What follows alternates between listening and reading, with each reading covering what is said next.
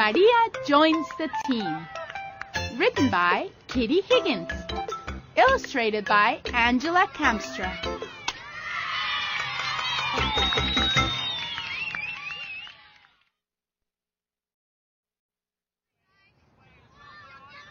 Maria likes to play baseball. She plays catch with her brother Luis.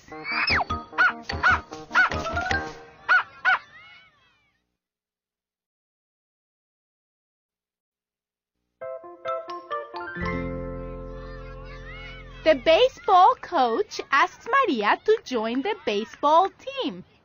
We play at 4 o'clock on Tuesdays, he says. Mom,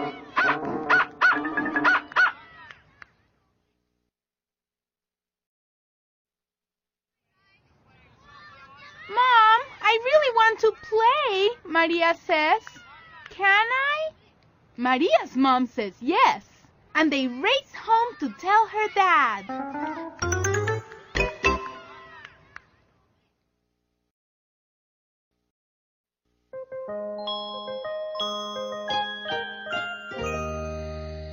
Maria wears her baseball mitt to bed the night before her first game. She gets up to go to school, and her mitt is still on.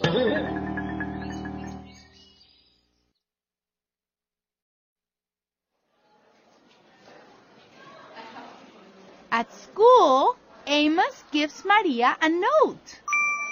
The note asks her to come to his birthday party.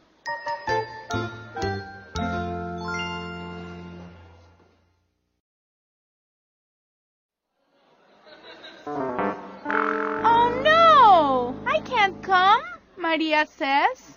I have a big game that day. Maybe I could come to your party instead.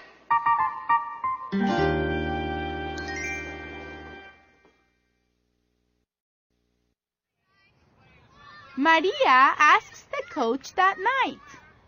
You can miss the game, he says, but the team will not have a shortstop.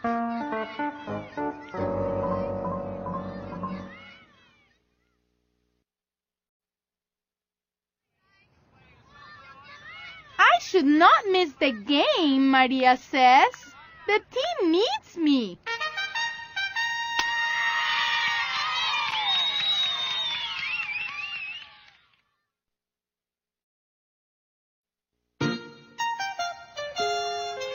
It is the day of the big game.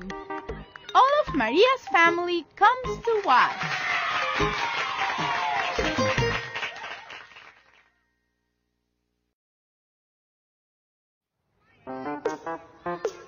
After the game, Amos comes to give Maria a balloon.